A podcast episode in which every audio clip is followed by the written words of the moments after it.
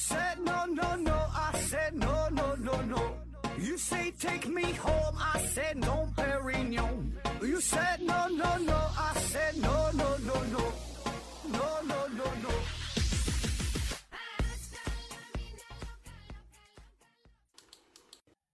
拼命探索不求果，欢迎您收听思考盒子。本节目由喜马拉雅平台独家播出。呃，这一期啊，咱们还是回答听友的问题啊。呃，但温馨提示大家啊，这一期呢没有 Winter Hill 的 Spirituality 那位听友的提问啊，因为他的问题都做成专场了，所以呢，大家可以放心收听啊。第一个问题说，上课不爱举手发言，回答问题呀，声音小，是不是不自信的表现？这回答问题声音小，那也有可能是声卡的问题啊，声声卡声声音小啊。呃，说这学生呗是吧？上课不爱举手啊，回答问题声音小啊，原因很多啊，呃，也不都是不自信啊，有的可能是自尊心比较强，就是怕回答错了。明明这个问题他会，他也他也不回答，万一错了呢，是吧？大伙儿哈哈一笑，整个大红脸，不好意思。还有的呢，就是胆子比较小啊，比较内向。或者有的就是刚转学，你看从这个学校转到那个学校也都不熟悉，不敢说话，这也并不都算是不自信啊。还有的就是这题根本他就没听着，上课他走神儿了，听别的呢，他也不回答，对吧？或者这题他真就不会啊，确确实就是不会，那你说他回答啥？所以这个原因很多，嗯，我感觉就是不要给孩子打上标签说。啊，你不自信啊？你要一跟孩子这么说吧，你越说他越容易这样觉得说啊，我是一个不自信的人啊，你就给他造成了这个印象啊，贴上这个标签就摘不下去了啊。所以我感觉还是自然一点吧，然后找到这个原因，对吧？他不举手，问他为啥不举手呢？什么原因呢？啊，你是不会吗？还是怕说错呀？什么？问一问，一点点开导了，来呗。下一个神经细胞家提问说何总。孤独是孤独的啊，又怎么会两两产生共鸣呢？例如一些爱情或温情的电影啊，能否从同病相怜、爱的体验升华之外，对这一问题加以讨论？哎，这问题深了是吧？说孤独是孤独的，怎么会产生共鸣啊？那啥叫共鸣？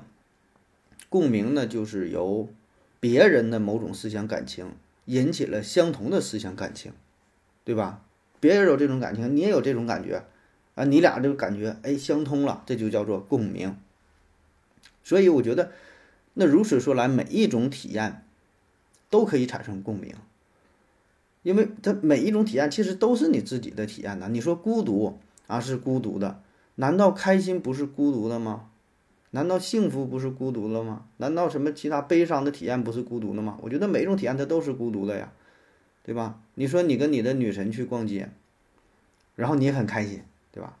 你女神可能不理你呢，那你觉得也行，我能跟她一起上街走一走，我就挺开心了。你说这个开心这种体验，是不是也是孤独的体验呢？就是你自己体验到了，别人没觉得怎么开心呢？你女神不开心啊，别人看着你跟女神在一起也很也很不般配，心说我靠，这傻逼怎么能找个这么漂亮的妞呢，对吧？此时就是你自己开心，那么你这种开心的共鸣，如果你看到了电影。也有类似的情节，就是能跟自己相爱的人、喜欢的人在一起，就会很开心。那么你就产生了共鸣啊。所以我觉得这个共鸣与是否是孤独的这俩没有绝对的关系，对吧？本身就是每个人都可以有一种体验啊。然后这种体验，这种体验相相类似的时候，就叫就叫共鸣呗。下一个问题，宁缺内隆啊，尼兰啊提问说：何子何子？大半夜，炸街的车辆啊，非常讨厌啊！但车速呢又很快，报警啊好像也没有啥用哈。对此有什么好办法吗？这个应该百度不到啊，所以第一次提问哈。就在刚才，哎，炸过去一辆摩托啊！啊，下一个问题回复说呀，我正好是蝙蝠侠啊，你安装一个摄像头，记录一下这些非法飙车的车牌，然后呢，把它交给我。那说这个炸街是吧？炸街就大晚上，有这个骑摩托的、开车的。呃，在街上跑来跑去啊，声音很大，很讨厌啊。呃，说这个怎么去解决啊？我觉得吧，嗯，对于咱们平民百姓啊，这事儿真解决不了。其实就是什么呢？就看人家想不想管，对吧？这就叫什么司法成本。就这个事儿，如果要是想抓的话，保证能够抓得到。有啥抓不到的呀？你现在这个技术这么发达，交通这么便利，然后各种什么天网系统，对吧？摄像头识别的系统。咱举个例子啊，举个极端例子，比如说炸街这帮人儿啊，骑摩托车很快，他是个杀人犯，对吧？杀人放火强奸了怎么的，搁街上跑，能抓不着吗？很快就抓着。只不过就是说他人人家也没犯什么大罪啊。你说这个他都算不上是这个违法活动犯罪，哎，就算是违法活动，反正保证不算犯罪，算不算违法还两说。人家说了，我这车就是声音大呀，就是噪音大呀，能怎么地，对吧？可能说也就。罚点钱，你还能咋地，对吧？所以这东西就是看人家想不想管。我觉得如果要是想管，有很多招；不想管的也有很多个理由，对吧？而且说，就像你说这车跑得很快，你报警了，人可能跑去了，警车追也费劲儿。哎呀，这说也就算了。下一个，四维盒子提问说：盒子盒子上，唐诗啊有理论上的总数，比如说五言绝句，总共呢就二十个字儿。啊，用格律限制，呃，现在呢留存的肯定远远没有穷尽，那应该可以用计算机生成比现存唐诗更好的诗，是吧？现实中可以做到吗？小熊猫粮回复说：“等我用 Chat GTP 呀生成一个，让你鉴赏一下啊。”哎，这是一个脑洞大开的问题，是吧？就说这个唐诗，那唐诗当然。呃，现有的唐诗保证是所有唐诗的一部分，很多唐诗呢它没有，对吧？你就想呗，排列组合的话，排列组合这二十个字儿，对吧？每一个字儿都可以去选择，然后就乘呗，乘乘乘乘以二十，那汉字这么多，对吧？比如说，比如咱假设说哈，咱就用三千个常用的汉字，三千乘以三千，再乘以三千，再乘以三千，再乘以三千，对吧？三千的二十次幂，你想想这能生成多少部作品啊？其实这个就有点类似于一个思想实验，叫无限猴子定理啊。这咱之前也说说过多少次了，是吧？无限个猴子，无限个打字机啊，能打印出很多东西，对吧？那么理论上它也能生成，呃，所有所有的这些唐诗，对吧？啊，也许真的就有比现有唐诗更好的唐诗啊。但这里有一个问题，就是关于甄选的问题。什么叫做甄选？就是它打印出了这么多的东西。然后你得从中找到啊，你觉得很好，或者大伙儿普遍都觉得很好的东西。那么你这个筛选的过程是非常耗时耗力的，甚至说是一个不可完成的任务，对吧？那么你理论上啊，根据这个无限猴子定理，你还能打出二零三五年诺贝尔奖、诺贝尔文学奖的作品呢？你还能打出二零二零八几年？你还能打这里边还有下一期的这个中奖号码呢？就是什么都有。什么都有哈，未来一个一个优秀的什么作品，你像说头些年出个小说《三体》很好，那可能以后还有个四体，还有个五体，那么通过这种方式，它都能生成出来。但问题是你不知道它哪个是啊，对吧？因为这个量太多了，你很难去找。就算你找到了，你也不知道这个作品恰好就是那个作品。就包括你说唐诗这个事儿，也可以生成很多很多个唐诗。那至于说哪个好呢？那只能是你自己一个体验，对吧？你，那你就是去找呗，然后你去试一试呗，对吧？你这这个过程呢是非常非常非常，呃，艰难的啊。而且话说回来，我觉得，呃，真从这个文学作品的角度来看哈，这个唐诗，啊，说是唐诗也不止，不是说都是唐朝人写的诗，对吧？其他朝代的也有，对吧？也也也这个很多很多诗歌。那么其实常用的这些字儿啊，常用的这些词。呃，这种组合，我觉得很多也都会被尝试过。你再想去创新呢，说实话，我觉得也挺难啊。所以有种说法嘛，就是说，哎，哎，这个唐诗说这么好的诗，这都是前前人哈，都是把我的这个想法、才学给盗去了。就是人的想法可能是共通的啊，可能咱们小的时候有一些想法，哎，我这个点子太好了，哎，一看啊，已经被人想过了，对吧？低垂的果实都被摘完了。那么在文学作品当中，可能也是某些诗句儿，可能真的是你原创的，你突然有了灵感，你写出来了，然后上网一查，哦，跟别人可能这差不太多，别说一模一样吧，百分之八十一样啊，觉得自己这个，哎呀，真是我想的，但是别人一看的时候就说你抄袭，是吧？很有这种可能性啊，因为文学作品常用的字儿也就是那么多，就是这两三千字儿，你再用一些特别罕见的东西，大伙儿呢可能写出来都不认识。对吧？常见的字儿、好听的字儿、一些词语，什么一些组合，嗯，我觉得大部分嘛，可能都都被前人发现得了，都被前人发现完事儿了，啊。而且呢，这些诗歌也都是经过了成百年、上千年的一个沉淀啊。所以呢，再从这个角度来看呢，就算是咱们现在真的写出了一些很好的诗歌，呃，可能也很难被别人接受和认可，对吧？啊，再说了，文学作品本身就有着很强大的主观性吧，啊，这个就是叫什么“文无第一，武无第二”，是吧？呃，还有像小熊猫良说的是吧？等这个 ChatGPT，现在也可以用 ChatGPT 生成一下，那你生成之后，如果不说这个是 ChatGPT 生成的，你把这个诗歌和真正的这个唐诗混在一起，让大家一看，哎，可能还真挺好。但是你一旦说这个是机器生成的，可能你就会以另外一种眼光来看待了，就说这机器生成的，哎，就没有人的韵味儿啊。但是不告诉他，可能他觉得也还行。下一个问题，思维盒子提问说，盒子盒子，现在网上有很多大型的动物，比如说狮子、老虎、熊啊、熊猫等等啊，比较武力值啊。然后现实中的野外大型肉食动物会打架吗？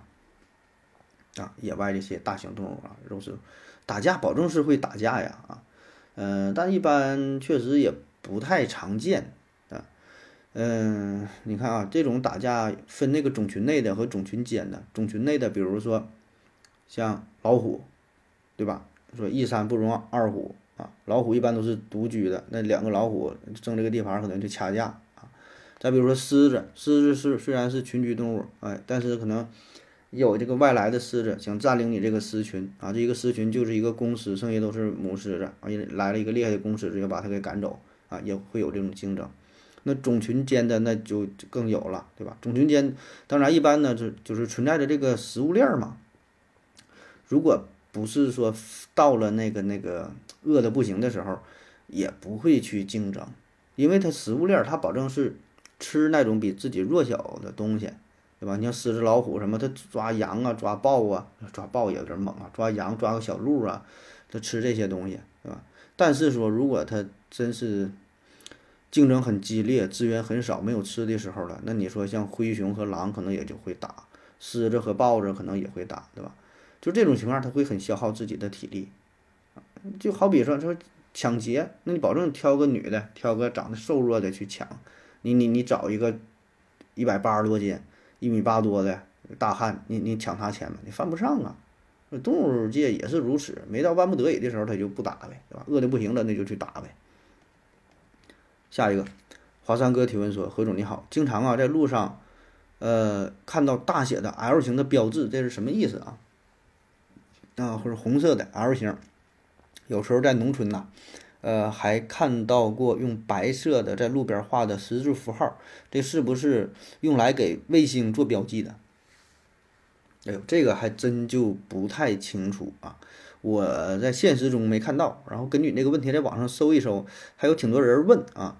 一般呢说就是一种标志，是那个测绘队测绘，就是就是在地在大地上这个作为一个标志勘探的。一个标志，这个咱也不太懂啊，看有没有专业的人士啊帮忙回答一下。下一个问题，鬼见愁张大王提问说：何子老师你好，我最近呢发现一个问题，就是经常玩的一款游戏《英雄联盟》，它的匹配速度明显的比以前慢得多，而且呢匹配的段位差距也比较大。我觉得这确实说明了在线人数就比较少啊，变少了。但是在网上啊。百度了一下在线人数的时候呢，说这款游戏的在线人数排名还是很高的，说明数据有很大的问题，有可能是假数据。那么有没有什么更加真实的游戏在线人数统计数据可以看？感觉现在收到的排名都是被资本家收买的假排名啊，就是说这个游戏数据造假呗，是吧？实际上没有这么多人玩，可能就一万个人玩，然后他说现在有一百个万个人同时在线，是吧？那你这个事儿，我觉得没有招儿啊。这个数据很可能就存在着造假呀。如果人家公司不想让你看的话，你永远也看不到，因为这个毕竟是一个也算是公司的一种一个一个机密，就是人家没有义务把这个数据完全的呈现出来，里边可能会存在着很大的水分，对吧？它造假就是为了吸引更多人在玩啊。你看我这个游戏，同时说五亿人在线啊，多热闹，那保证你也跟玩。你也想玩，我这个同时五个人在线，那就黄了，没人玩了啊！所以这种事儿，我觉得都会存在吧。如果说监管部门人家没强迫说公布的话，那那也有很大的操作空间。当然，也有一些是第三方的软件儿哈，可以说的监测到这个在线人数，但是也不行。主要人家后边儿，你公司不想你知道，你愿意永远也不可能知道。我还经历过这事儿呢。我有一个朋友，他们就是呃建了一个就是游戏，我也不太懂啊，是怎么一个分区还怎么的玩儿。然后玩的人很少嘛，他们有的时候自己呢就是建小号啊，去里边陪着玩儿。然后有一个大哥从里边在那里充了不少钱。然后就挺厉害的，是吧？就特别厉害啊，搁这个区里边。然后他们怎么整呢？哎，就自己建了一个小号，然后改了一些数据，然后比比那人更厉害嘛，给那人砍死了。给人砍死之后呢，那大哥，哎，我去，你砍我，完了又花了多少钱？又买装备呀，又买武器啊，又升级啥的，然后砍他。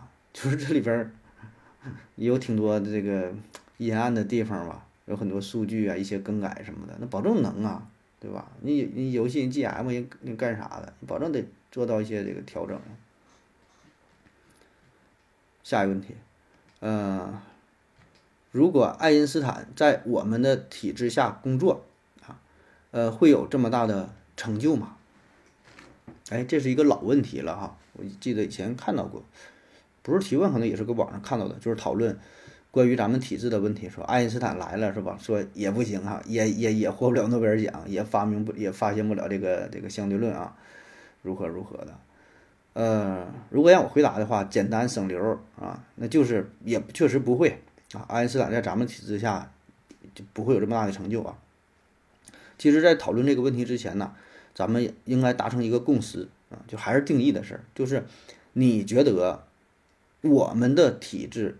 是一种什么样的体制？然后爱因斯坦他当时所处的体制是什么样的体制？啊，当然你很难描述的很完全，是吧？那咱就说一下，你觉得我们的体制和爱因斯坦他所处的体制的最大的区别是什么？有什么不同？啊，是我们有这个，呃，学术土壤氛围不够啊？嗯，还是我们什么官僚主义了呀？还是我们怎么怎么？学术什么黑暗呐，还是怎么地呀？就是这事儿，你问了，咱就拿出来就聊嘛，对吧？咱也不用掖着藏着。就你觉得哪个地方咱们不如人家，或者哪个地方咱跟人家不一样，对吧？既然你问嘛，这咱就开诚布公的就说，也不用，呃，不必什么反讽啊、揶揄呀，怎么的，咱就非常坦诚说，你就觉真就觉得咱们体制哪地方不如人家，对吧？因为爱因斯坦这公认的世界 number one 的这个科学家，对吧？那人家有这个科学家出来，他这个土壤。哪种比咱们强，是吧？我觉得应该先把这个问题，这个这个定义一下，就是咱达成一个共识，对吧？找到这个原因，啊，我觉得爱因斯坦成功啊，这个是谁谁的成功都是有他偶然的地方，也有他必然的地方，啊，那么偶然的地方就是说，偶然嘛，谁的成功都是偶然，那爱因斯坦所处的环境能让他成功，也有很大偶然的因素，否则的话，那。处于爱因斯坦相同的这种体制下的人，不只是他一个呀。那很多人都跟他有相同的，或者说百分之九十有类似的体质，那为什么没有出现那么那么多个爱因斯坦？他只有一个爱因斯坦。所以我觉得这还是有一定的偶然因素啊。当然也有必然因素的地方。那必然因素就是不同的体质有它不同的优势所在啊。咱也不能就说好哪个好，哪个就就是不好。对吧？我觉得也没有那么绝对，对吧？就比如说张怡宁，你说他出生在南非，他出生在阿根廷，他出生在巴西，他打乒乓球还能不能这么厉害？我觉得不能，对吧？我觉得只有出生在咱中国，那么乒乓球这一块，你很大程度上才才更容易才才取得成功，这就是一个必然因素，因为咱们有这种土壤，对吧？因为乒乓球这个是比较典型的，咱拿这个举例子啊。所以我觉得这里边有偶然，也有也有必然，对吧？那么每个人的成功也当然都跟他所处的环境有关啊，这个环境就包括体制啊，同时也跟他自身因素有关，是吧？说这一个人的命运既要靠自我奋斗，也要考到也也要考虑到历史进程啊。而且你要真要就拿爱因斯坦举例子的话，我觉得这个例子也不是特别恰当，知道吧？就是爱因斯坦这个事儿，他比较特殊，他。很大的这个贡献吧，咋说呢？现在一些，呃，就是研究科学史的人，不是研究科学，是研究科学史、科学历史啊，这些这些事儿啊，就说爱因斯坦他的成就呢，有点超脱于那个时代啊。如果说他发现这个狭义相对论哈还好啊，是符合那个时代的一个发展啊，就是到这时候了，水到渠成。如果没有爱因斯坦呢，可能还有黑因斯坦啊，还有还有其他什么因斯坦，就是会发现这个广这个狭义相对论。但是广义相对论，纯纯就是他突发奇想，就是他这个脑袋是被上帝亲吻过来的，是这个上帝派他来的。这个可能就是跟他所处的环境没有什么关系，他可能就做个梦，突然他就就有突发奇想，有这个想想法了，就像那个拉马努金似的。你这你说那有什么环境，有有有什么体质原因吗？不知道，他做梦梦出来一些公式啊啊，所以我觉得你拿爱因斯坦举例吧，不是不是特别的明显啊。当然我知道你问的这个重点所在，对吧？就是还是强调那个不同国家不同体制啊，特别是就是科学培养这方面啊。呃，而且近些年来呢，咱们也是爆出了一些问题，有什么学术打击呀，有什么造假这种情况，确实会有啊。但是，如果你单纯这么去问的话，我觉得有一定的误导性，有一定的诱导性，对吧？你说咱们环境培养爱因斯坦，你说爱因斯坦有几个？全世界其他那些环境，日本那种环境能不能出来爱因斯坦？那为啥没有啊？韩国那环境，德国德国那环境。美国那环境，英国那环境，法国那环境，哪个环境差呀？那为啥都没有自己的爱因斯坦呢？是吧？就好像说，就咱们体质不好，完培养不出优秀的科学家。我觉得这么问也不是特别合适啊。就咱确实存在着很多的问题啊。但是话说回来了，这种问题我们谁也不想看到，都想让自己的祖国更好，是吧？而且一个体制保证是与这个国情相适应的。没有说最好的体制，你说什么样的体制是最好的体制？什么样的模式是最好的模式啊？没有，它只能是适应这个国情，对吧？这一个体制也不会因为某一个人而制定的。我们能做到的，只是在现有的体制内创造自己的价值，而不是说把自己的失败归因于这个体制。啊，当然我这个。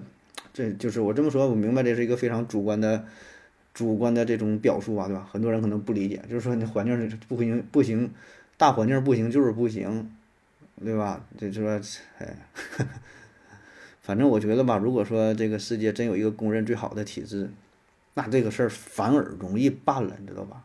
真有一个最好的一个绝对的标准，那就简单了，那咱们就都采用这种模式，都采用这个体制，或者说。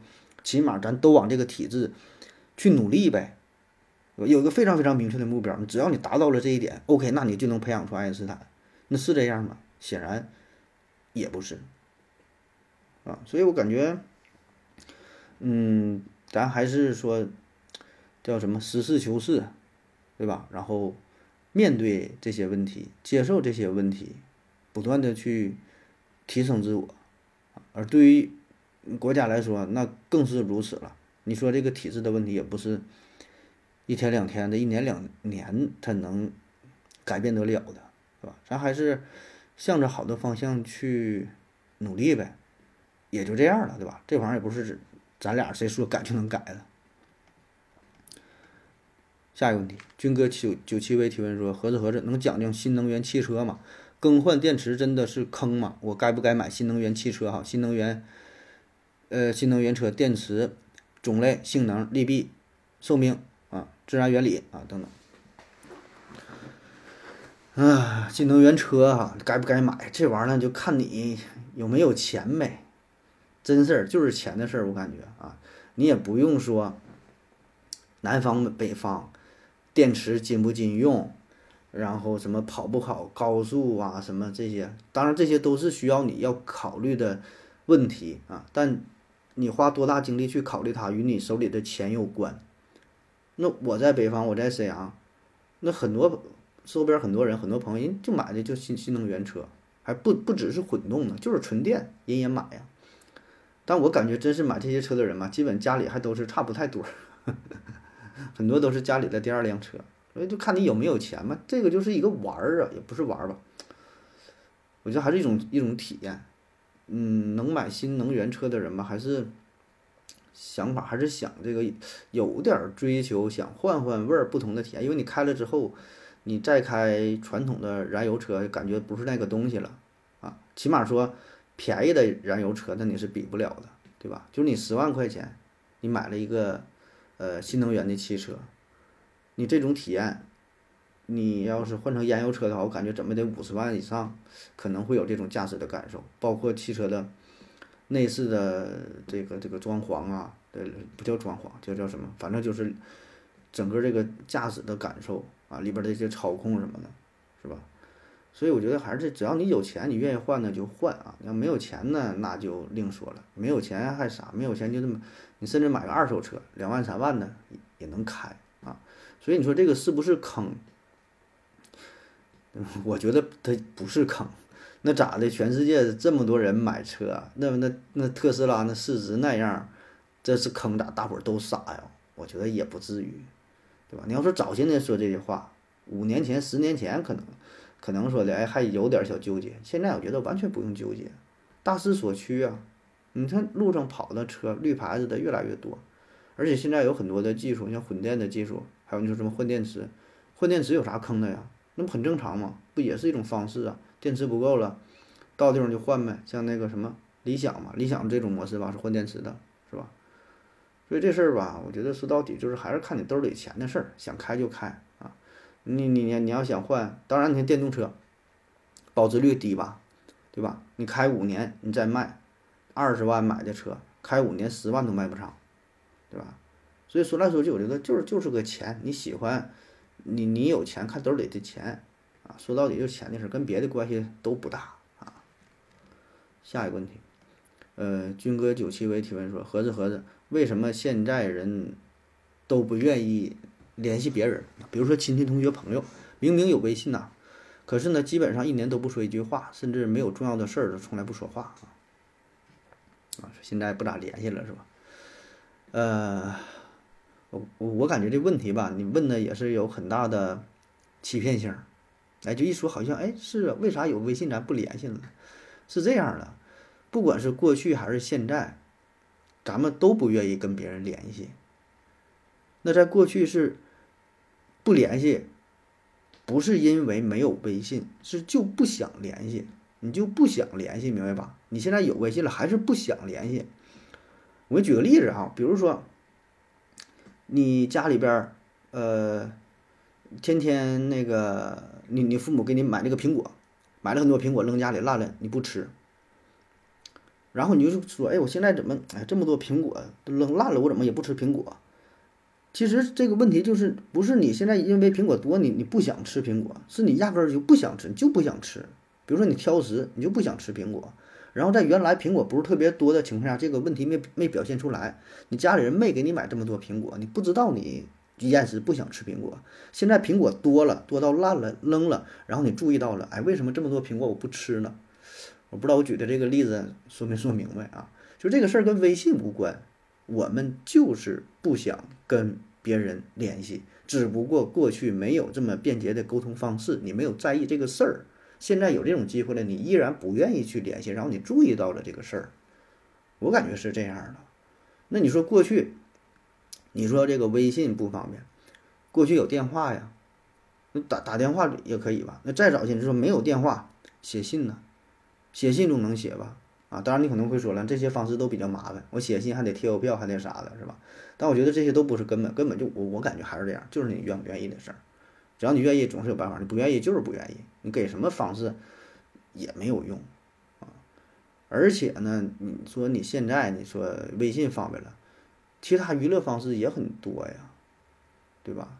你现在你玩手机、看视频、玩游戏方式很多。过去也许可能咱们还比较喜欢聊天，那是因为没有什么其他娱乐的方式啊，可能喜欢跟旁边的人聊聊天、扯扯淡、抓一把瓜子儿是吧？打打扑克、唠唠嗑。而且现在人的心态跟过去也不一样了。现在，嗯，一方面呢，就是大伙儿都想着搞钱，对吧？有个词儿嘛，叫无用社交。啊摆脱那些无用社交、无用的酒局儿，是吧？但我觉得现在这个词儿也有点被玩臭了、玩过了，就是一整说都叫无用社交，除了能给你带来金钱收益的都叫无用社交，我觉得这也也不太好吧？那咱人活着，你说这一辈子就是钱吗？也不是吧？不还得为了一个情吗？对吧？亲情、友情、爱情，还得跟朋友出去聊聊天儿啥的，也不是说你跟朋友晚上吃个饭聊聊天儿，没给你带来什么商业的信息，没有什么价值，这就无用社交。我觉得也不是啊，就就是别过了，是吧？那一说无用社交，然后别人哎，然后一感觉哎呀很对呀，这无用社交，我这个什么都不干，什么都不干了，一心就闷头赚钱，我感觉也不是，是吧？然后还有一个原因就是，咱现在都是怕怕麻烦嘛，怕给别人添麻烦，也怕别人给自己添麻烦，所以你说你联系人家上说啥呀，是吧？也没有什么说的，然后人家还以为你要干啥，是要借钱嘛，是吧？再有呢，我觉得一个角度呢，就是咱们你说跟别人联系、跟别人说话啊，你得有一个主题吧，你得你得你得想跟他聊点什么东西。对吧？咱叫共同语言，但实际上呢，你说你微信里边的那些人呢，他是否真的跟你有共同语言呢？你想想你的亲戚，你的亲戚为什么他是你的亲戚？因为是血缘的关系，你俩可能没有什么共同的追求。你说你跟你二舅，你说你跟你三姨，你说你跟你四婶儿，你说聊什么？只是因为血缘的关系，让你们成为了亲戚。但并不意味着你们有说不完的话。还有谁？你说你的同学，同学呢？那是因为客观的因素，就是因为学习的事儿把你们联系在一起。全班你说五十个学生，能有两三个跟你的脾气秉性合得来的，那也就不错了。那也就这几个算是你的好朋友。那剩下那些，同样还是没有什么共同语言，对吧？而朋友呢？那咱说，那这一辈子也就得几个知己足矣。对吧？那也不可能说天天聊天，都有自己生活，都有自己追求的事儿，所以就变成这种状态嘛。你一个微信一打开，可能有五百个好友，你平时说话的也就五个，啊，那些人他 也就搁那微信好友、微信朋友嘛，对吧？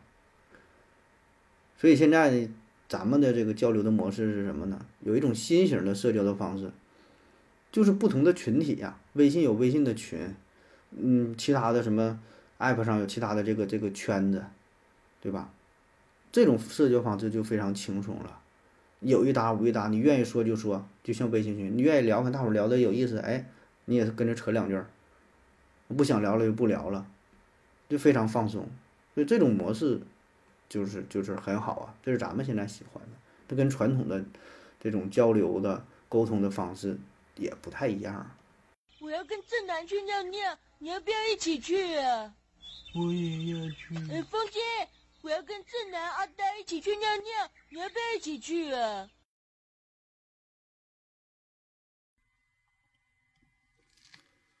好了，喝了口水回来，咱们继续聊下一个问题。听友二五八五九二八八七提问说：“盒子你好，有很多第一人称游戏，怎么很少有第一人称电影？第一人称不是有不是更有代入感吗？”啊，习得性利己回复说呢：“游戏呀，可以由。”玩家自己操控，所以呢，第一人称可以非常有代入感，但是电影不行，视野太单调。有的观众想往上看，有的观众想往下看，结果呢，主角往左往右看啊，多糟心呐！所以呢，干脆啊，放一个第三人称宏观视角，观众想看哪里呢，就看哪里啊。呃，神经细胞家回复说。有些伪纪录片的电影，姑且可以当做第一人称电影。这类电影对故事内容要求更严格，平时拍着玩倒还行。呃，真要拍出经典电影啊，发展百年的镜头语言是对电影水准的重要考量。当然，任何好电影都与镜头语言所塑造的氛围暗藏着寓意脱不开关系。看人这玩意儿说的啊。呃，关于第一人称电影的问题啊，那咱们先说说什么叫做第一人称，什么叫做第三人称。所谓第一人称呢，就是说我看到的场景，呃，比如说第一人称游戏啊，像这个 CS 啊，对吧？第一人称射击类游戏啊，CS 一点五、一点六啊，这非常有年代感的了，是吧？还有第一人称的小说也有啊，就是以我的感受啊，说我今天早晨起床，呃，洗脸、刷牙，出去上班啊，干什么？这就是我啊，第一人称。那么第三人称呢，就是上帝视角。你从你从一个更高的视角来看待，一般的电影都是第三人称视角，就是相当于你在空中，你是上帝一样俯瞰芸芸众生。那特别是你看那个监控，你像那个《楚门世界》是吧？就是非常非常明显的。当然，一般电影也也都是啊，你不用特意找啊，绝大多数电影都是第三人称。那小说也是，小说描述的，哎，小明啊，早晨起来刷牙洗脸去上班，小红怎么怎么地了啊，去干啥了？或者玩游戏啊，很多也是第三人称的也有，就你控制这个人儿，就像玩红警对吧？你可以控制这边，你可以看看别的地方，你愿意看哪去看哪啊，这个视角是非常宽广。那么说在。电影当中为什么第一？哎，不对不对，你说什么？对，电影当中为什么都是第三人称，第一人称很少是吧？呃，第一人称倒不是说没有吧，确实非常非常少啊。如果你愿意去找的话，你上网上搜索一下第一人称的恐怖片电影，还是有一些的。第一人称啊，就是恐怖片电影嘛，它这种代入感是比较强，是吧？就像你说，代入感很强。我还记得。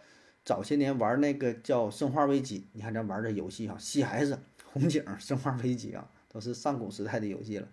晚上自己一个人在家，灯都关了哈，然后玩那个《生化危机》，声音调到最大啊，就自己玩，反正是是挺挺挺挺带劲儿，挺上头的，就代入感很强嘛，就真把自己置身于这个场景之中。哎，那么换做电影的话呢，也是如此，代入感。是很强，但是它只限于就那种恐怖片比较适合，就营造这种氛围，这个效果比较好啊。但是作为第一人称拍电影的话，它又又有着很明显的缺点，就是这个视角非常单一，获取的信息量是非常有限的，就是你看到了什么东西，那非常有限呐，对吧？你像咱看小说，如果小说是第一人称视角的话，那就是这个这个主角。他获取到的信息，他今天去干啥了？他去吃饭，他睡觉，他去尿尿，去干什么？只能是他。你一写别人，那就不是他的视角了。嗯，不是，不是，不是，不是他的视角，是是这个有些事他就不知道了。他必须是他亲眼看到的，他听到的，他的这个这个这些干的这些事儿。那么作为电影呢，也是你一直都是一个单一的视角，那你信息就很有限，对吧？因为绝大多数咱看这个电影。这个情节的推进，它不是单一我一个人怎么地了，它都是花开两朵，各表一枝，啊，这边发展如何，那边发展如何，它有很多明线、暗线，甚至好几好几条线结合在一起。你像，就那像什么疯狂的石头，对吧？还有像什么，就很多电影它都是如此，好几条线了。那么这样的话呢，对于电影来说，你就很难表现出来，这个手法就很受限制了。而且再者说，就真从这个技术层面来看吧。第一人称电影的话，看起来就是比较累，真晕呐。时间短还行，三五分钟还行，时间长了就不行了。你看那个头一阵那个电影叫《宇宙编宇宙编辑部》《宇宙探索编辑部》啊，当然他那不是第一人称视角哈，但是很多画面吧，这有点那个叫伪纪录片的感觉嘛，就像是你真是扛个摄像机，你现场就看着了。有一些就比较晃啊。当然你如果是在手机在电脑上看还好，如果你是去影院当中看的话。特别是前排晃的挺迷糊，所以如果一个电影真的是以第一人称拍摄，而且是很长时间九十分钟，看吐去吧，很难受啊！而且这个电影你是一个被动的接受的过程，不像你玩游戏，你说你玩 CS，我是准备蹦啊，我是准备蹲下，我是准备干啥？你有一个准备，对吧？你自己知道我下一步要干啥，就像开车一样，你开车。你第一人称视角，你是作为驾驶员，你开车一般开车没有晕的，是吧？我知道加速、减速，我拐弯，脑子里这个平衡系统、这个前庭系统啊，我跟着工作，我知道。但如果你是被动的，你坐在副驾驶上，对吧？你想你坐车，你还是这个副驾驶，你也是一个第一人称视角，你也是看着窗外这个情况这个变化，但你又没有准备，那真的给你晃迷糊，很难受啊。所以综合来看，不太适合。第一人称视角不太适合于拍电影啊，而且电影当中有很多的这个语言的镜头啊，电影嘛，对吧？保证是这个光影啊，用这个镜头，呃，这个这个长长焦距，对吧？长长景、近景，呃，中景，呃，这什么远景、近景，还有什么特写等等不同的角度。那么如果是第一人称的话，你很难。咱第一人称就是你眼睛正常看到的。你突然一放大了，给他一个一个特写什么的，那不现实啊，对吧？咱咱正常谁能看东西说的，就突然离得很近去看嘛，那就跳戏了。你突然又离得很远，又怎么地都不适合啊。所以综合来看吧，不是特别适合。嗯，除非是对于极少数的一些题材啊，或者是短时间之内通过第一视角，然后说带来一些一些什么什么感觉呀，那只是非常短暂的。如果全篇都用的话，不是特别合适啊。下一个问题，骑自行车上月亮提问说：“何子你好，问一个困扰很久的问题啊，说科技发展呐，本来可以让我们的效率越来越高，越来越便利。”为什么我们反而呢是越来越累啊？说这个写信，以前呢是三五个月呢也是在等，现在呢微信一分钟没回信儿啊就不对劲儿了啊！小熊猫粮回复说呀，呃如果没有科技，至少一半的人口完全没有出生的机会。神经细胞家回复说，当你做错了事儿回到家，你觉得你老婆可能知道你犯事儿了，并且呢平时热情开朗的老婆一直一言不发的在做家务，这时你是否感觉一分钟的流逝使你窒息？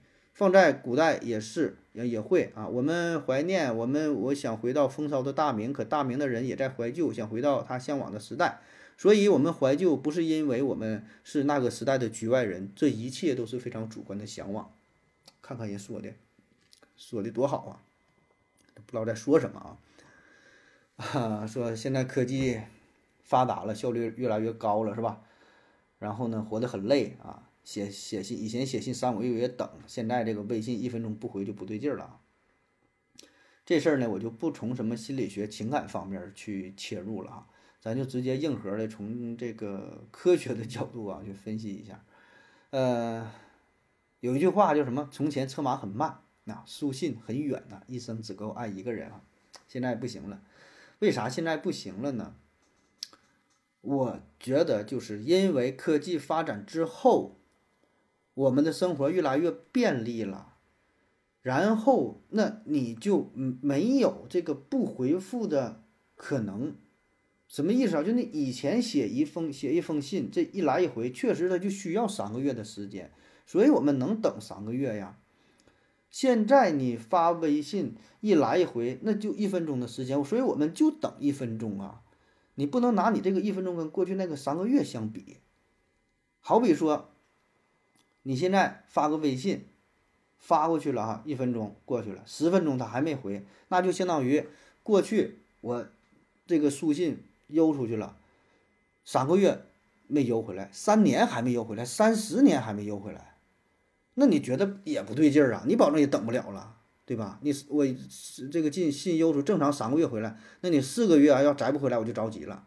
那你微信也是啊，我一分钟你没给我回复，两分钟还不回复，那我觉得就。有事儿了，当然咱排除其他一些原因啊，比如说你这人是工作很繁忙啊，还是什么什么，就是就是在一个前提，就这人可能是比较闲的状态哈，所以这里边就是有一个这个容错的成呃容错的机会，容错的程度，就是犯错误的可能性，在过去交通非常不便的情况下，你写一封信，正常的时间是三个月，但是中间可能会存在着很大犯错的情况，比如说。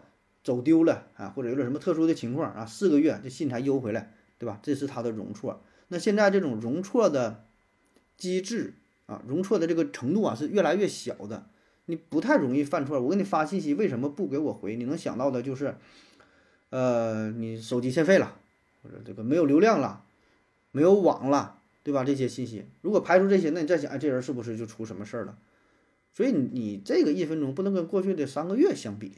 你得跟自己跟自己相比，恰恰就是因为科技带来了便利，然后我们觉得这个事儿你应该在短时间之内完成，那么你又没完成的话，那咱们就着急呗，啊，我觉得是这种情况，就是咱们这个耐受的能力也是随着这个科技的发展在在改变，就不愿意去等待了，对吧？然后说我们为什么会呃感觉生活越越来越累啊？你说的这个累，我觉得主要就是心态的累啊，咱说叫心累。对吧？不是身体累，你想啊，咱们现在再怎么累，我觉得也没有过去人，就是从身体这个角度来说，也没有人家累。那过去那，你说干农活什么的，那都是纯那个体力劳动。现在咱绝大多数人的工作，主要还是以脑力劳动为主，当然也有一些体力劳动。但是你再怎么累，你能跟人家比吗？你说咱说天天搬砖，你有几个真正去搬砖？咱说真正意义的，你说你搬砖、搬砖、搬水泥，那些建筑工人、建筑师傅的还是很少，对吧？那绝大多数还是。嗯，就算不是纯脑力吧，体力劳动的付出呢也不多，对吧？所以咱说的累就是心态的累。那为什么心态会累？因为科技的进步并不解决我们心灵的问题，科技的进步只是在缓解我们身体的劳累的问题，对吧？有了这个起重机，有了推土机，有了什么大汽车，有了各种机器人儿、机器流水线生产，这些让我们从体力劳动当中解放出来，解放了我们的双手，解放了我们的我们的四肢，对吧？我们身体不那么累了。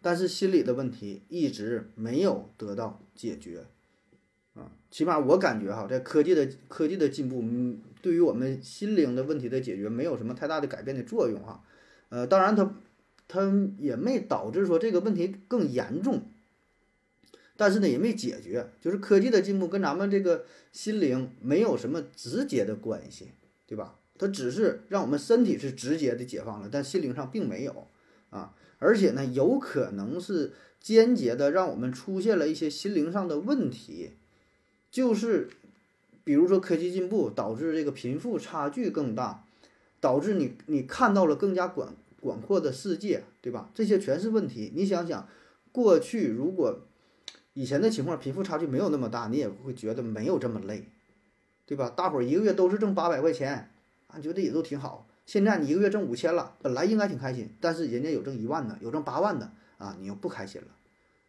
对吧？因为科技进步了，科技进步了，有了更多的可能性，有人去创业，有人从事更多更多的行业。过去大伙儿都种地，没有那么大的差距，对吧？然后还有呢，就是科技进步间接的让你看到了更广阔的世界。以前你就是知道你十里八村的事儿，一辈子都没出去你们村儿。大伙儿都种地，再有钱也没有钱到哪去啊？你觉得世界就是这么大？你现在呢？你上互联网，搁网络上啊，大伙一晒，哎呦我去，这人均宾利、人均劳斯莱斯啊，真真假假的你也不知道。然后就就就各个方面，我所以我就说这个科技的进步，它并没对我们这个心灵的问题说带来，没让它加重，也没让它减轻。但是我觉得间接的可能还是带来一些负面上的影响，所以这就让你感觉越来越累啊。对吧？你你说它直接能解决什么问题啊？解决不了什么问题啊。呃，唯一如果说能够解决的，那就是医学方面的发展，就是你本身有相关的疾病，有这个心理学上的疾病，就真是诊断成病了啊，是什么什么症，什么什么病，那么啊，有一些这个药物可能让你缓解，但是对于绝大多数人来说，意义并不大啊。如果说有的话，也是一些短暂的快乐。你玩个游戏，对吧？这也算是科技的进步啊！你能玩游戏，你能上网，你能聊天，你能刷短视频等等。但是这些东西，它只是一个短暂的快乐啊，并没有一个心境、心态的改变。除非你是持续的沉迷其中，你一旦从游戏当中跳出来，一旦是刷完短视频了，一旦就是入后成佛之后，你觉得都很空虚，反而呢是内心更加的焦躁。所以并没有，并没有从根本上解决问题。啊，只是短暂的，短暂的让你摆脱了痛苦的状态，对吧？但你最最终还是得回归到现实的世界啊，你就会觉得很疲惫。啊，这段说的太好了，把自己都说感动了啊！下一个问题，李富贵闹提问说：何总，哪些过敏可以硬扛？多次过敏适应后啊，不再有症状。哪些过敏，呃，找正经医院找正经大夫。强调一下，我没过敏，但是看到有些人轻微过敏就赶紧吃药就医。好像有点过了哈，哎，这关于又是关于一个疾病疾病的问题，但这不是直接的咨询是吧？就说这个事儿啊。那么省流先大前提啊，我我的观点就是有病你就去正经医院找正经大夫，不管轻重啊。因为你说你感觉有些人非常轻微的过敏就吃药了，那么你的判断标准是什么？你觉得什么时候应该吃药？你觉得什么时候叫做轻？什么时候叫做重？你的标准是啥？你这个标准从哪来的？是不是一个非常主观的感受？那么你能证明你判断的是准确吗？你不能，对吧？就是疾病这个事儿，健康这个事儿，那就要命的啊！如果你问我的话，我保证建议你啥病都去医院，啥病都去都找这个这个大夫去看，因为你不懂，对吧？然后就说了，就是为什么我抱有这种态度啊？就是在。所有的咱这个做节目的过程当中啊，是问答也好啊，是怎么地呀？我态度就是这样，去正医院找找正经大夫。啊为啥这么说呢？看病这个事儿啊，性命这个事儿，大事儿。平时扯淡，怎么说都行。你说这个地球是扁平的，你说太阳这表面拔凉拔凉的，咋说都行。开玩笑，这玩意儿说错了也无所谓，说错大不了我丢人呗，被人笑话呗，无所谓啊。但是说作为健康生命这个事儿，这个每个人咱说只有一次是吧？命是自己的，健康是自己的，该严肃得严肃，是吧？就是为什么我是拒绝咨询呢？这事儿吧，很可能造成误解，你明白吧？就像你说这个过敏之后，哪些哪些情况下可以硬扛一下？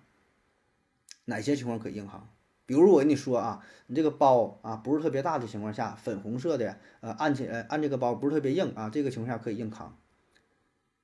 我说完这个表述，你在你的脑中有这么一个画面啊，这个包啊不是特别大啊，粉红色的不是特别硬。但你说我这种描述不跟放屁一样吗？多大叫不算特别大？多粉叫粉色，它跟它跟这个红色的界限又是哪？摸起来不是特别硬，它又是多硬？就是我这句话一描述出来，十个人听了他有十种感受，所以这里边很可能就造成误解，你知道吧？就是网络问诊、网络咨询，特别是音频的节目，如果要是说视频的形式拍个照片还好啊，也许还好啊，但是说看病为啥讲究叫望闻问切，叫四处叩听呢？叫查体呢？叫做检查呢？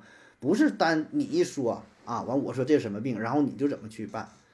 咱举个例子，就说你面前有这么一个苹果，不说一，咱说十个吧，有十个苹果啊，你这里有十个苹果，我没看到，你有十个苹果，你拿出来你看了一下，自己看一下哈，没告诉我，然后你现在你跟我讲，你这个苹果有什么特点？你描述一下啊，这个苹果，呃，大红苹果上边呢有一点黄的，然后怎么怎么地了，给我描述吧。你怎么说都行哈，描述完事儿，你把这个苹果放回去，然后让我再从这十个苹果当中找到这个苹果，你觉得我能找到吗？如果这个苹果不是特别有特点，说上边被这个虫子咬了一个口，或者说它有一个明显的什么标记跟其他苹果不一样的情况下，我觉得我很难找到，或者我描述你也很难找到，对吧？而且这还是你在有答案的情况下，就是十个苹果里边找一个的情况下，你都很难找到，更何况是看病了。咱就说过敏这个事儿，我给你描述这个疙瘩是什么样的，然后有什么特征，你能你觉得你能真正理解吗？且不说我是用语言的描述，语言的形式去描述，我就给你张照片，我说这种情况之下这就非常严重了，你觉得你能判断得好吗？反正你让我，我觉得我未必啊，我觉得我没有这种本事。而且咱说过敏的一个病的原因老多，你说过敏，花粉过敏，蚊虫叮咬过敏，用药药物的过敏。酒精过敏，呃，食物的过敏，啊，什么什么原因过敏？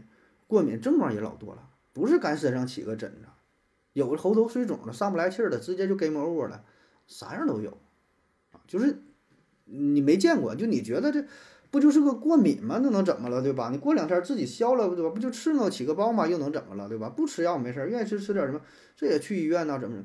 这事儿呢？就咱别抬杠啊，绝大多数可能没事儿，一百个人、一万个人里边，一万个九千九百九十九都好，那有一个死的，那你说摊上了，这算谁的事儿啊？所以吧，我说这个东西啊，咱就是谁也别给谁添麻烦。哎，你问我了吧，我不告诉你呢，显得我小气，对吧？咱说作为主播和听友，那听好几年了，都是这个，咱说都是个朋友了，对吧？你说别的事儿咋的说都行，你说这个事儿吧，我不告诉你吧，你还挑我理；我告诉你吧。真出现问题了呢，你也麻烦，我也麻烦啊！而且就是还是那句话，这东西很难说得清楚，你也说不清楚，我也说不清楚。就像你你说你要去买个西瓜或者买买什么，你你说这个怎么挑啊？说怎么好，我教你怎么挑。你可能听完之后一知半解的啊，我看一看这个长什么样啊，拍一拍什么声，你觉得你能听明白吗？这复杂了去了啊！就这里边这个事儿吧。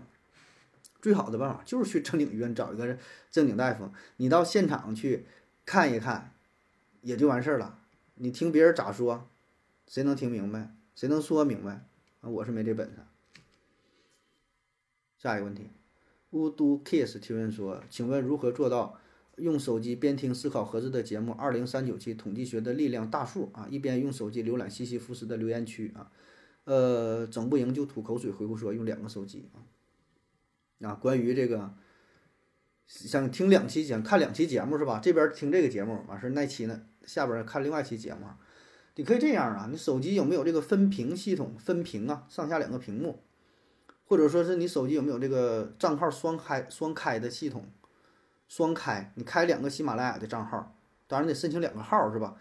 哎，也不用不用申请两个号，一个是你用你的这个号，另外一个不申请号也行，以这个游客的身份去浏览也行。这边该听听，那边呢，你再开那个节目看留言区也行。还有一个方法，你手机没有双开也无所谓，你就用你的喜马拉雅 app 正常收听，那边呢用网页模式浏览，不就完事儿了吗？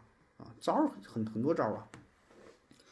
下一个修图师 M N 提问说，美国最有可能因为什么原因而陨落啊？比如地理、地缘、政治，还是新的科技革命啊？大国的陨落是吧？嗯，咱先排除一些意外事件哈，就是比如说小行星撞击，什么陨石撞击上正好怼这个纽约了，正好怼着华盛顿了哈，掉哪了？嗯，比如说什么黄石公园火山爆发呀？或者是他有什么一个疾病突然传染了哈，美国灭亡了，咱排除这些意外事件啊，就按正常一个国家的这个发展程序来看啊，嗯，我感觉吧，其实说到底一句话哈，最简单的原因就是科技水平呗，科技呀，科技落后了，那么这个国家就落后就不行，就完蛋了呗。你看现在很多国家都在不断的崛起啊，咱国家也是经济对吧？科技也在蒸蒸日上。那么，如果说因为其他某个国家它的经济、它的科技的崛起，在金融跟高科技领域挑战美国霸主的地位，那么最终美国就可能丧失它科技老大的地位，进而呢就就丧失了它的经济优势，对吧？就这么点事儿，很简单，科技是第一生产力，所以现在美国要做的就是不断的进行技术封锁，特别是呃一些高精尖的技术，它是。封锁不可能让别人去学会啊，这样才能保证他的霸主的地位。所以就是这么点事儿吧，就是科就是科技呗，就像你说的新的科技革命，对吧？不一定哪个国家科技爆发了，远远超过美国，那美国就完蛋了。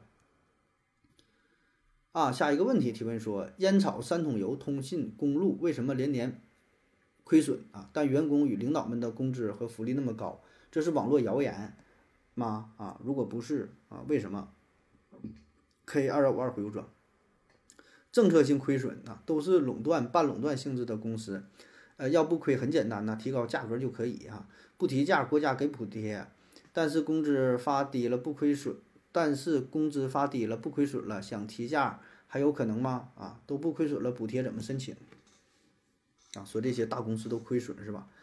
真亏损假亏损这东西咱也都是从网上找的信息啊，我也不是这些公司的员工啊，反正我能找到的资料。比如说，二零二二年上半年，中国铁路是亏损五百零七亿啊，国家电网呢是亏了十四点五亿，中国烟草呢是亏了四点一亿，四点一四点三亿啊。看到这些数据，我估计很多人都是不服，是吧？特别是中国烟草这大户，我靠，那个烟，你说成本哈，一盒烟可能几毛钱，这一条烟可能才几块钱、十几块钱，他就卖好几百，是吧？这怎么还能亏损呢？中国几亿烟民啊，怎么还能亏损？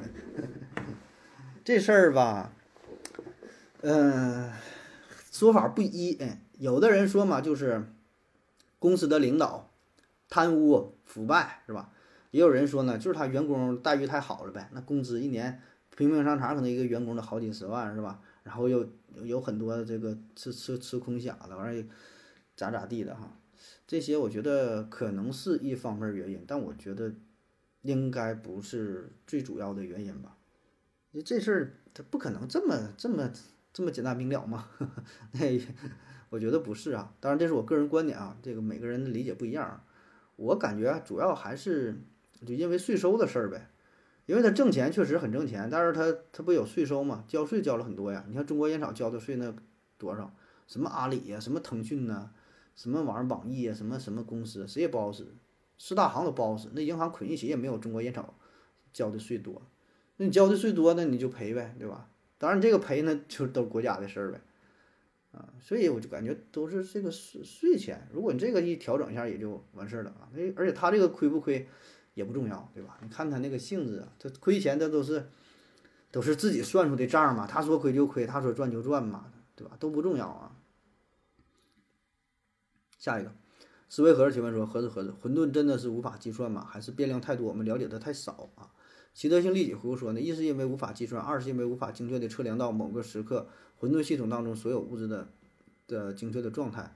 K 二五二回复说：三个变量同时变化就会导致未来变化无法预测啊，更何况更多的变量系统啊，变量多了就会产生一个概率值增加成几何级数的增加，因此根本无法严格的进行数理计算啊。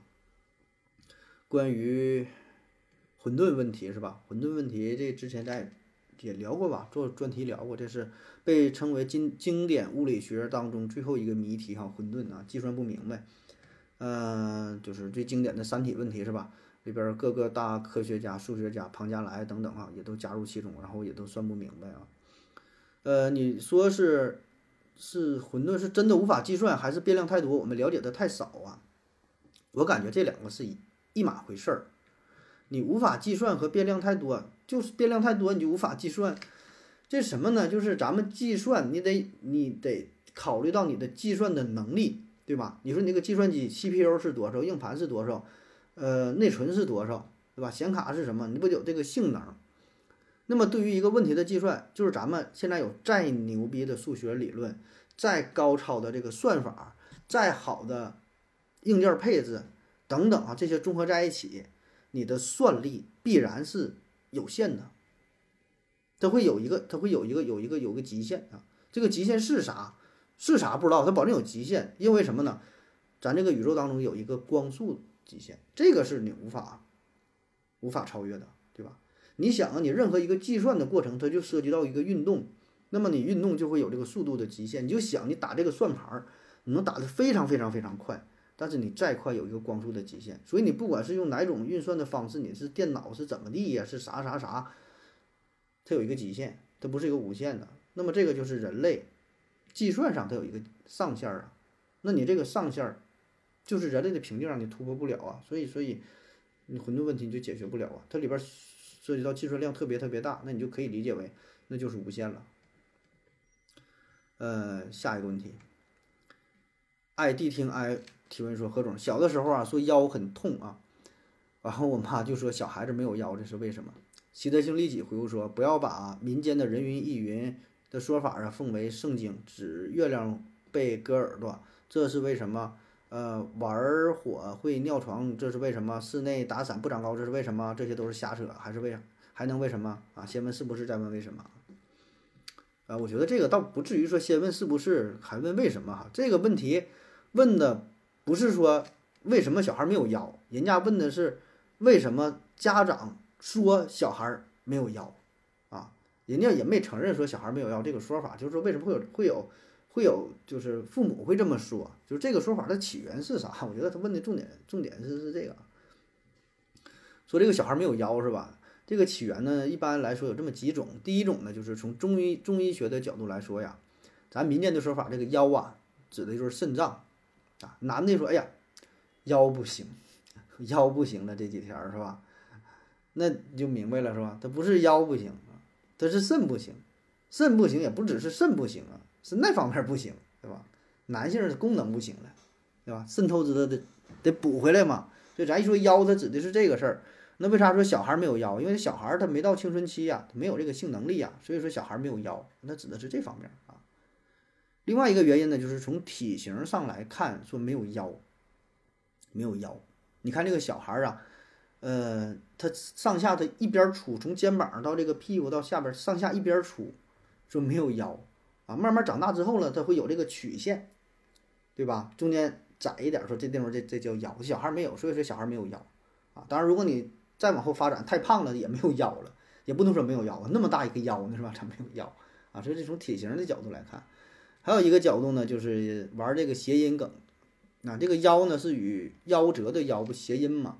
啊，说小孩没有夭啊，就是那意思，代表这小孩就健康成长呗，夭折嘛，这方面嘛，想想这说说说说说这个事儿啊。好了，以上呢就是今天的全部内容，感谢各位的收听，谢谢大家，再见。如果你也想提问的话，请在喜马拉雅平台搜索西西弗斯 FM，在最新的一期节目下方留言即可。回答的可能比较慢，不要着急哟。